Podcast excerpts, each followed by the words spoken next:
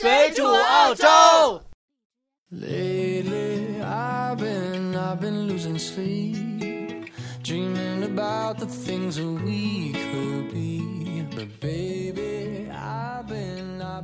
大家好，欢迎大家收听这期水煮澳洲，我是主播红茶，在这个寂寞的夜晚又和大家见面了。本期节目呢，我们再讲一下澳洲最近移民的这些事儿啊，因为最近呢，呃，澳大利亚移民出了挺多事儿了，今年的。澳洲财政预算呢，刚刚出炉没有多久，我们总算呢也是舒了一口气。从配额上来看呢，全年的这些移民的名额啊维持不变，但是呢，新财年出现之后，移民的申请费就上涨了。幺八九签证呢和幺九零签证的涨幅不大，也就是几十澳币而已。但是，这意味着移民政策的收紧。从今年二月份开始啊，各州的州担保开始发生变化了。无论是维州的呃暂停 ICT 类申请，还是西澳暂停申请，还是南澳的调整，呃 EOI 高分要求，州担保啊是越来越困难了。我们再呃理一下这个时间啊，就是今年四月七号。澳洲投资类的昆州州担保要求提高了，众多小生意不再提名。四月十八号，澳洲总理宣布取消四五四五七签证，用新的两年和四年签证代替，并且两年签证以后不能转永居，也就是不能申请 PR 了。四月十八号，澳洲移民局大幅度改动原有的 SOL 和 CSOL 列表，SOL 列表中一部分职业不可以操作州担保。CSL 列表删除了两百个职业。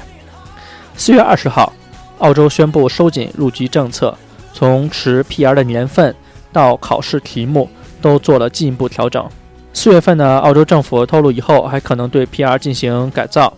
改为过渡签证，适用于所有 PR 项目。也就是说，一步拿到 PR 的时代可能就结束了。五月五号，澳洲移民局官网宣布考虑替代现有父母签证的临时五年签证。就是接下来的新财年呀，澳洲政府呃投资的可能做出新的新的这些呃移民政策，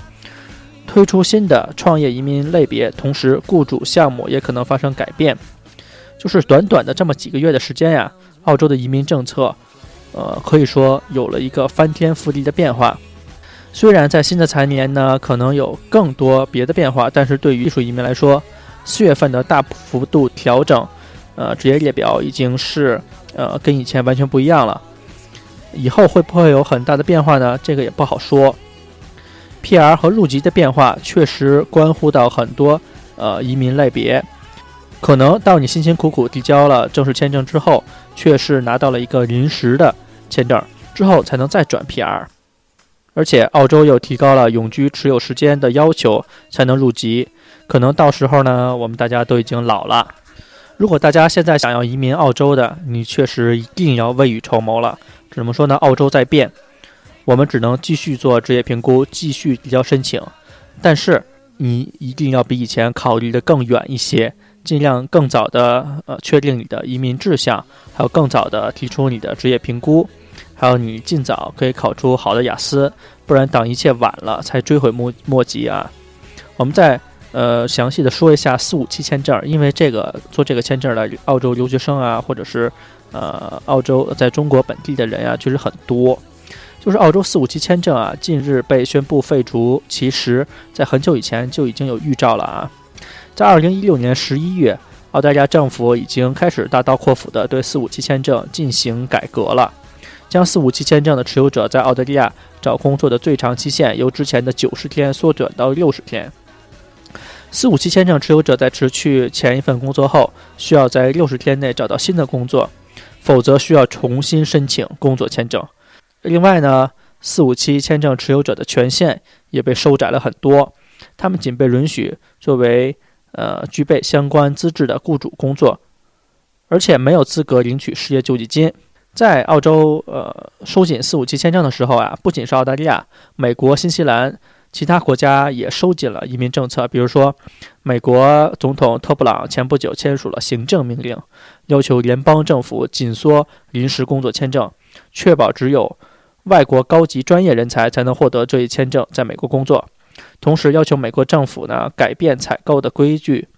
让更多联邦的采购美国制造的商品，他强调说，呃，买美国货，雇美国人。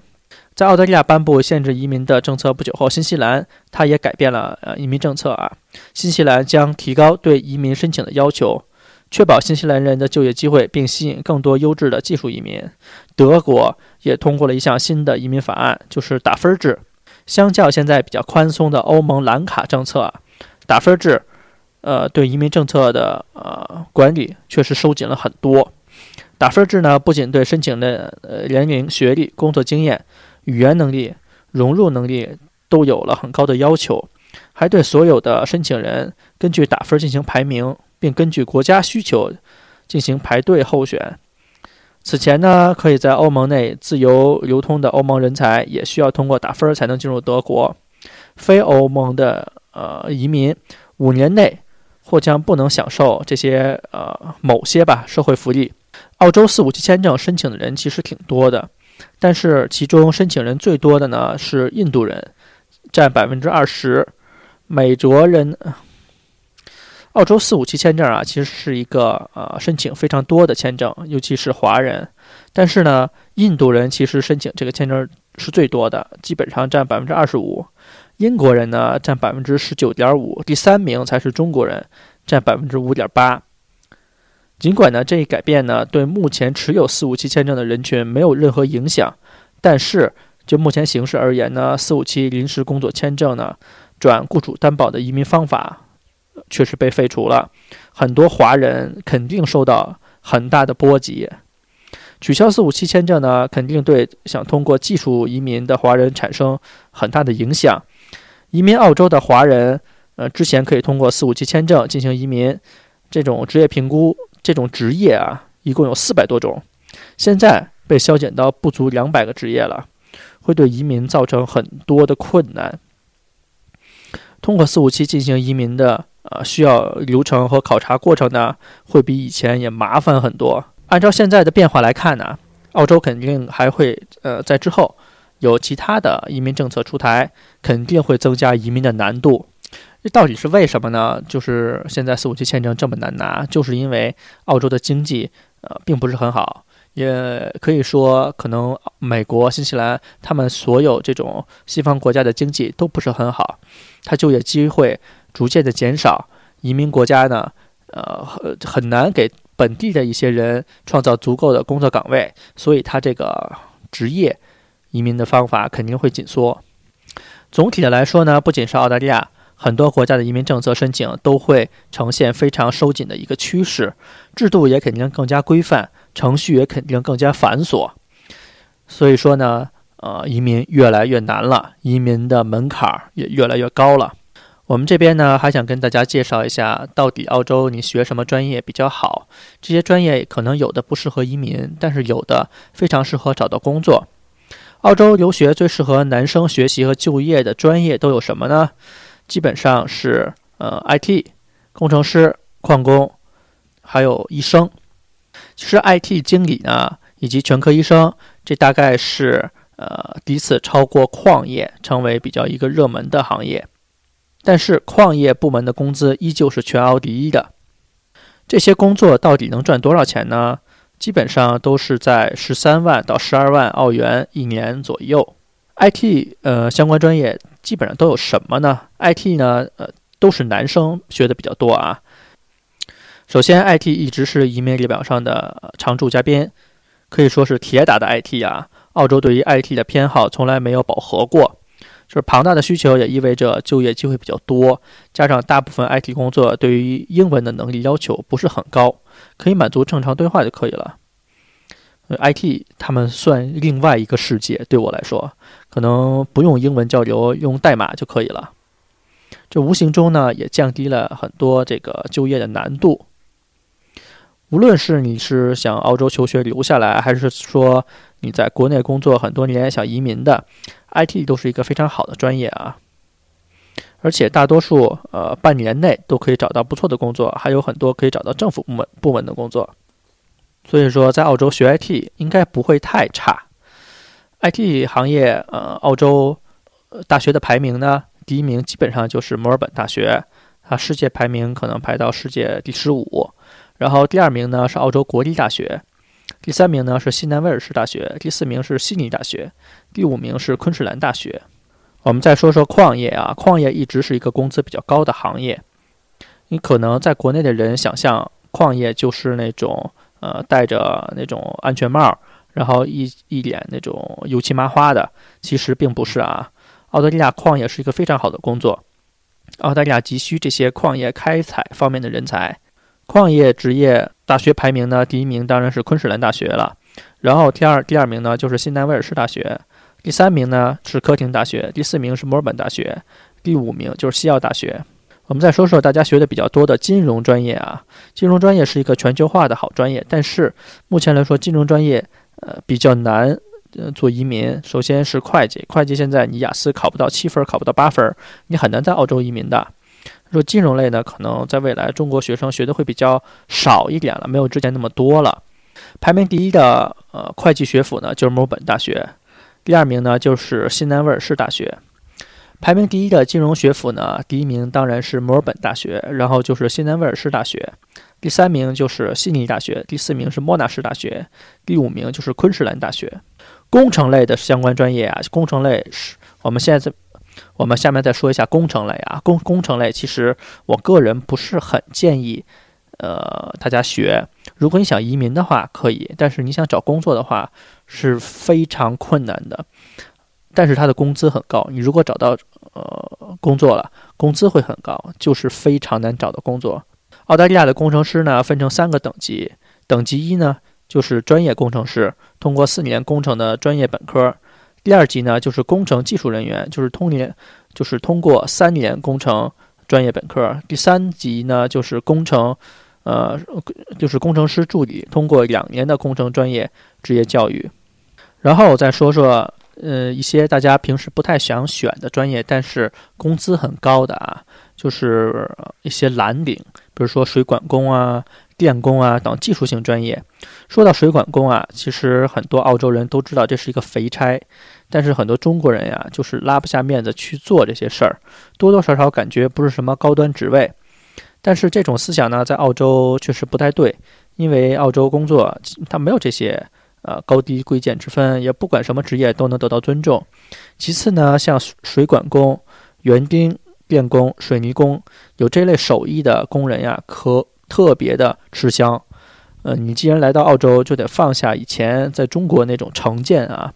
不是那种呃，我们在中国看见，嗯，从事这些行业都是比较那个脏啊，工资比较低呀，其实并不是的。每年的年薪，呃，高薪榜上都能看见水管工的。呃，名字在上面，他们的收入是普通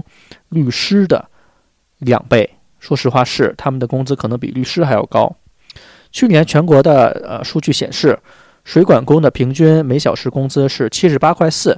澳币啊，也换算成人民币应该是乘以五，也就是一小时四百多块人民币。部分地区的水管工呢，呃，时薪可能到九十澳币啊。按照这个标准。水管工一年挣四五十万也是轻轻松松的，而且这种职业呢，你连大学都不用上，呃，你就上一个 TAFE 就可以了。你需要有一些呃技术和经验的，一个课程读下来呢，不仅省钱，而且省时间，拿到毕业的那个 license 就能开始赚钱了，确实是一个回报率比较好的一个专业。虽然这几年澳洲的移民比较困难了。呃，来澳的华人比较少了，但实际上呢，很多高端人群来到了澳洲。你看，中国很多投资人，呃，你像我这个行业吧，是做广告和新闻的，会接触到很多的这些投资来的华人从国内。我就感觉这些年的这些投资啊，或者是高端人群啊，是越来越多。还有今天我正好是去一个采访，就是德云社他们来到阿德雷德做表演，呃，小岳岳来了啊。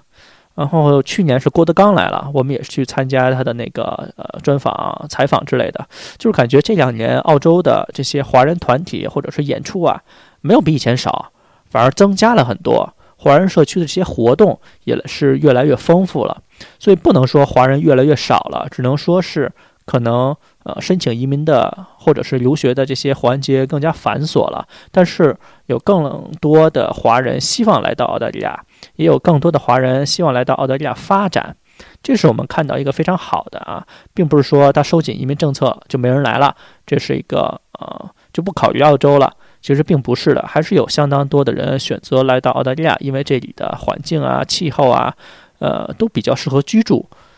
所以大家今后如果想移民澳洲的话，可以再询问我们，不管是是技术移民还是投资移民，都可以来询问我们啊。